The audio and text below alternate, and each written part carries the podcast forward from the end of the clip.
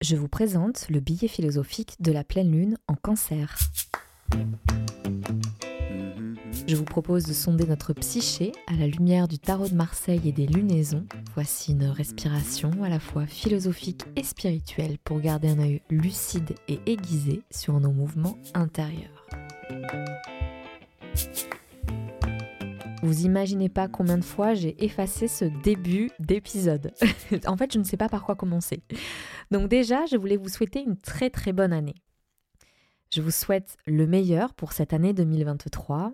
J'espère qu'elle vous apportera joie et tendresse, de la force, de la vitalité pour mener à bien tous les projets qui vous tiennent à cœur, mais aussi pour traverser les éventuels écueils que vous rencontrerez sur votre chemin. Bref, j'espère qu'on va continuer à tisser euh, un lien à travers ce podcast. Je vous remercie pour vos petits messages que je reçois de temps en temps. Ça me fait toujours très chaud au cœur et ça matérialise un petit peu euh, ce public que je ne vois pas. ça vous rend plus réel et ça donne encore plus de sens euh, au travail que j'essaie de faire ici. Cette année, j'espère pouvoir mettre en place quelques initiatives qui permettront de et bien justement de se rencontrer en direct. Je vous en parlerai très très bientôt. J'ai hâte. En attendant, je vous propose d'attaquer ce billet philosophique de la pleine lune en cancer. Cette pleine lune dans l'axe cancer-capricorne est plutôt douce, je dirais, même si c'est toujours challengeant parce qu'elle porte en elle une tension, une contradiction qu'il faut essayer de comprendre et essayer de, de vivre. Et là, on est face à deux pôles, l'eau, le cancer, et la terre, Capricorne. La lune est en cancer, le soleil est en Capricorne. Le cancer, je dirais que c'est une euh, énergie euh, plus chaude que le Capricorne. Le Capricorne, qui est donc au cœur de l'hiver, il fait bien froid. et donc euh, la lune en cancer va, apporter un peu de chaleur dans ce désert que le Capricorne peut avoir tendance à, créer autour de lui. Donc la lune en cancer signifie qu'elle est chez elle, donc elle va être, elle va être plus puissante en cancer. Le cancer, c'est l'expression des émotions, c'est les sentiments, c'est la famille, c'est ce qui nous tient à cœur, c'est euh, une façon de voir le monde à travers les émotions. On décode le monde à travers ce que l'on ressent. Les personnes nées sous le signe de cancer sont souvent des personnes euh, qui ont une propension à rêver, à imaginer, à être des artistes, des créateurs. Ils ont cette forme d'empathie qui leur permet de comprendre le monde à travers le prisme des émotions. Opposé au cancer, il y a le capricorne. Donc en ce moment, en janvier, on est en train de fêter l'anniversaire des personnes nées sous le signe du Capricorne. C'est un signe d'ambition, de détermination, un peu froid parce qu'il peut être vraiment euh, très attaché à, ses valeurs, à son ambition, à sa, façon d'avancer. Hum, et il peut être un peu euh, bah, irascible aussi dans sa façon d'être, parce qu'il pense détenir une certaine vérité et un certain mode de vie, une certaine philosophie. Cette pleine lune en cancer nous propose donc d'adopter les émotions comme une grille de lecture pour pouvoir euh, lire ce qui nous entoure et de le faire avec justesse et impartialité. Comment utiliser ces émotions comme un outil qui va nous permettre d'avancer dans le monde sans pour autant en être esclave? Donc j'en suis venue à me, me, poser des questions sur euh, le libre arbitre. Comment fait-on pour garder son libre arbitre quand nous sommes submergés par des émotions? D'où viennent ces émotions? Comment les identifier et comment en tirer profit? Cher Tarot, qu'avons-nous à apprendre de cette pleine lune en cancer? Comme d'habitude, je vous propose 5 lames, c'est-à-dire 5 cartes. Les lames étant les cartes du tarot de Marseille. J'ai fait deux associations, comme d'habitude. D'un côté, j'ai le 10 de denier, le 3 de bâton et la justice. De l'autre, j'ai l'as de denier et l'empereur. Alors, la justice est sortie et je trouve ça euh, assez marrant. Ou pas. Je trouve que c'est euh, un beau clin d'œil euh, au signe du Capricorne, qui a ce côté un peu impartial est très déterminé à, faire les choses de manière très juste, très disciplinée, de manière très rationnelle. Et la justice porte en elle toutes ces valeurs-là. Je vais commencer par la première association avec le 10 de denier, le 3 de bâton et la justice. Dans le tarot de Marseille, le 3 de bâton, c'est la progression, c'est l'expression des connaissances accumulées, c'est le passage à l'action.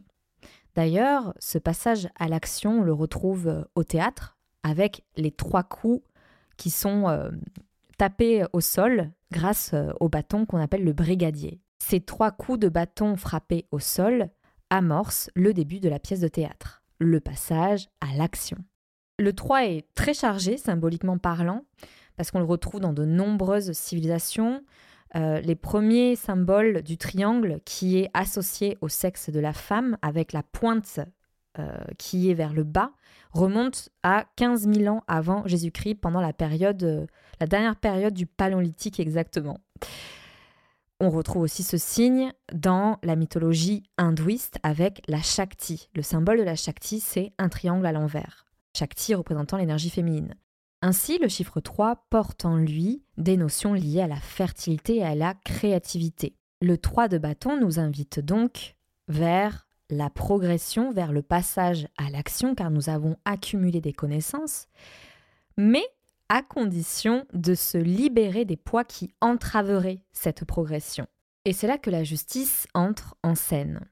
La justice nous invite à faire preuve d'impartialité, d'objectivité face à une situation, face euh, à nos émotions, puisque ici on est euh, dans une pleine lune en cancer qui nous met face à nos émotions et qui nous propose d'utiliser les émotions comme un langage qui va nous permettre de décoder notre entourage, l'environnement dans lequel on est. Et donc la justice nous aide ici à retrouver notre libre arbitre pour pouvoir prendre des décisions qui nous appartiennent, sans être submergés par les émotions. Et pourquoi? Parce qu'elle nous propose de faire un bilan, de faire le pour et le contre d'une situation. Mais la justice porte en elle aussi cette notion d'indépendance elle est capable d'émettre des jugements qui ne lui appartiennent qu'à elle et qui ne sont pas influencés par un contexte familial, politique, social, etc. Comme on est dans une pleine lune en cancer, comment la justice nous inspire-t-elle pour euh, ne pas se laisser submerger par les émotions?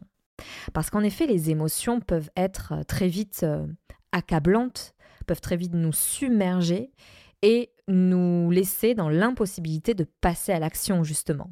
Parce que soit on tombe dans la dépression, dans une forme de sidération, dans, dans le spleen, dans la mélancolie, et donc on n'arrive pas à avancer parce que tout nous semble insurmontable. Donc les émotions nous empêchent d'exercer notre libre arbitre quand elles deviennent trop submergentes, quand elles, quand elles nous brouillent l'esprit. Que ce soit la joie ou la colère, ces deux émotions qui sont opposées portent en elles une face plus obscure et une face plus lumineuse. La joie aussi. Voilà où je veux en venir. C'est que dans le cas de la colère, c'est très facile de voir à quel point ça peut être... Euh, euh, ça nous enlève de l'énergie en fait quand on se met en colère pour tout et pour rien. Parfois, la colère a beaucoup de bon parce qu'elle nous permet de couper avec euh, un environnement toxique, nous permet de passer à l'action parce que justement, on ressent cette colère de par ce travail d'introspection qu'on fait et de se dire ah tiens ça ça ne correspond plus à mes valeurs donc je le rejette en bloc et donc je passe à l'action et donc je passe à autre chose et je suis en mouvement et le tout devient très créatif finalement. La colère peut survenir aussi dans un instinct de survie face à une situation que l'on n'accepte pas. Et donc elle va nous permettre de sortir de ce mauvais pas. Donc c'est une colère qui est très saine.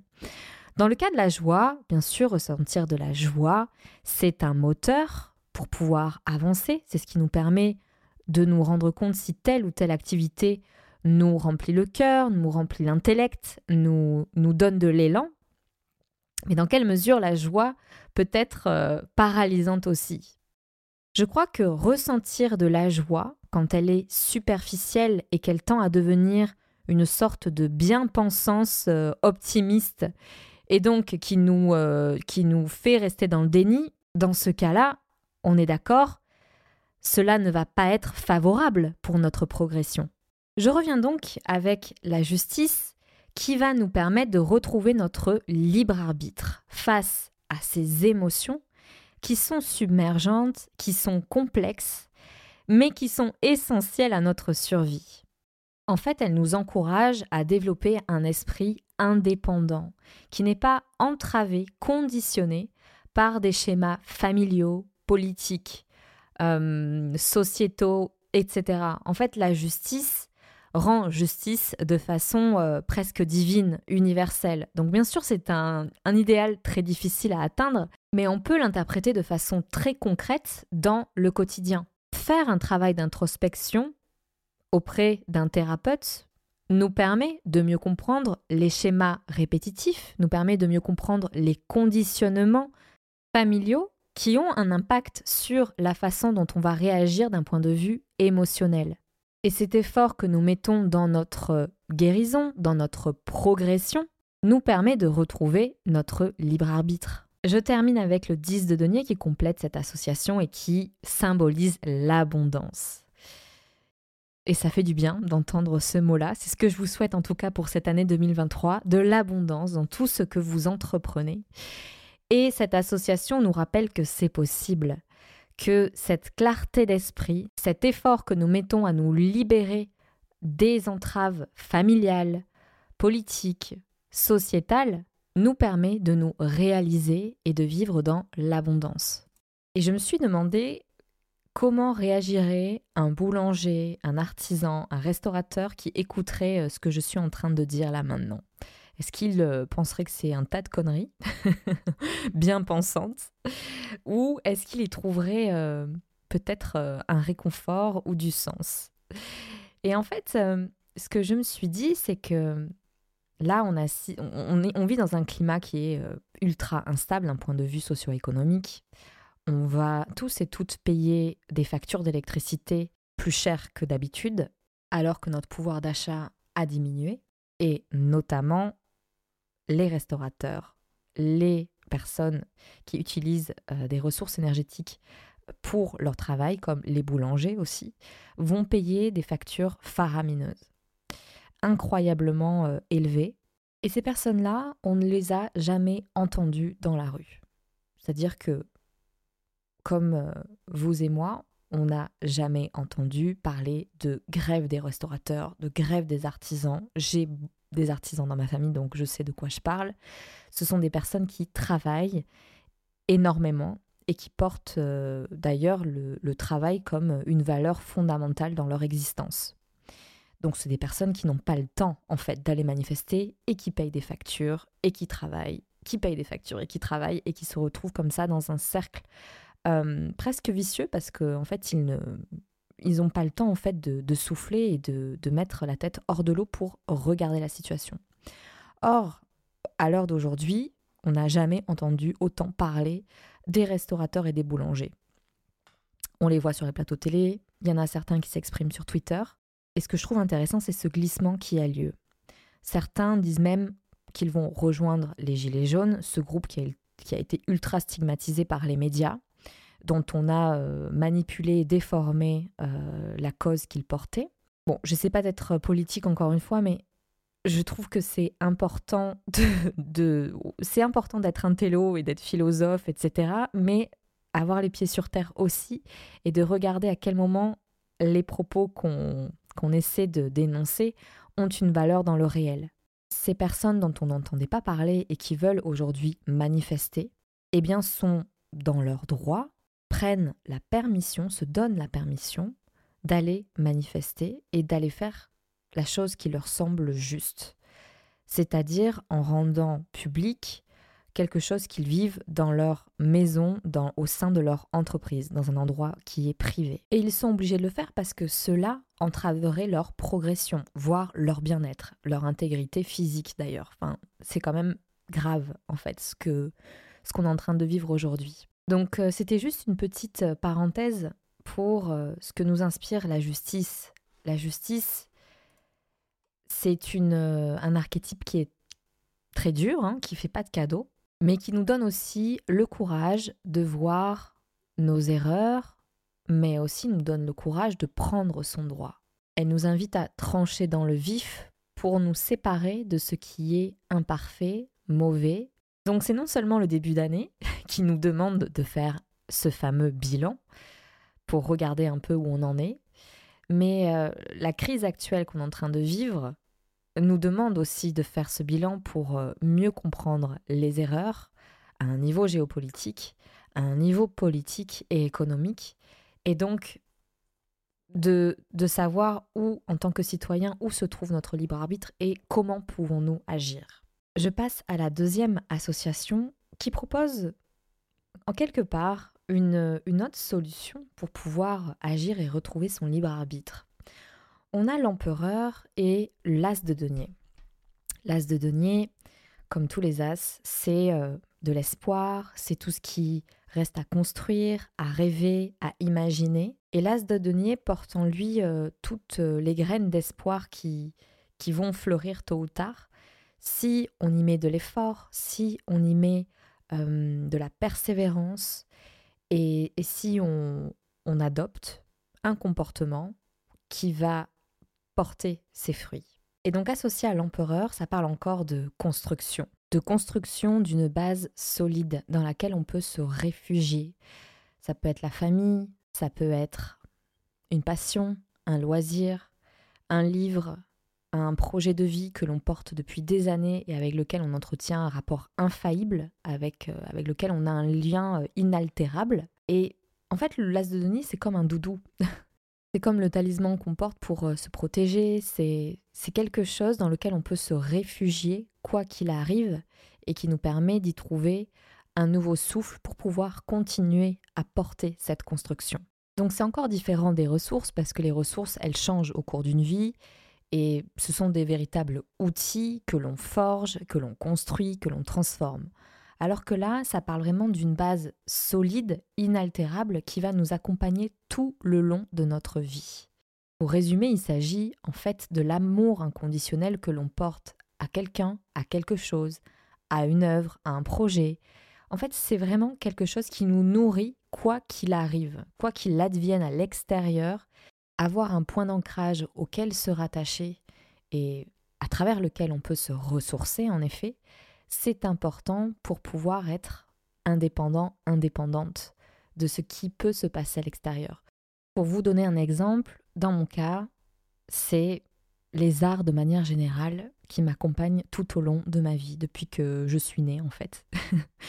Parce que mon papa est artiste et que ma mère euh, finalement s'est révélée être une artiste sur le tard. Et un des arts qui m'accompagne quotidiennement, c'est la littérature. Je lis énormément de livres, c'est-à-dire que j'enchaîne les livres les uns après les autres. c'est pas une blague. Hein. et ça depuis que je suis euh, très petite. Et quand j'ai découvert euh, mon amour pour l'audiovisuel, eh ben là, j'ai enchaîné les films, j'enchaîne les séries. Et, ça, c'est un véritable euh, un moyen pour moi, en fait, de d'alimenter ma richesse intérieure, d'y trouver un ancrage et qui me donne accès à, énormément de, ressources, pour le coup.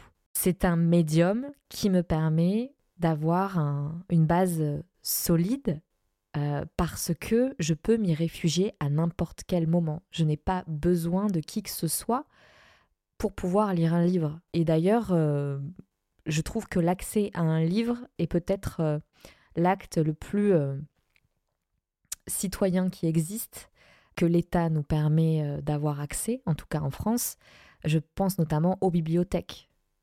On n'a pas besoin de payer quoi que ce soit pour avoir accès à une bibliothèque ou en tout cas c'est une cotisation annuelle qui est euh, très faible en comparaison à tout ce à quoi on a accès. Et je crois même qu'il y a des réductions, voire euh, des annulations de paiement en cas de chômage ou d'impossibilité de paiement. Les SDF peuvent avoir accès à une bibliothèque. Et, je crois que c'est super important d'avoir quelque chose dans sa vie qui n'appartiennent qu'à nous et qui n'a besoin d'aucun intermédiaire. Bon, là dans le cas c'est biotech, mais c'est pas vraiment un intermédiaire, c'est c'est plus euh, une entité ressource qui va nous permettre d'avoir accès à quelque chose qui va faire partie de notre socle pour toute notre vie.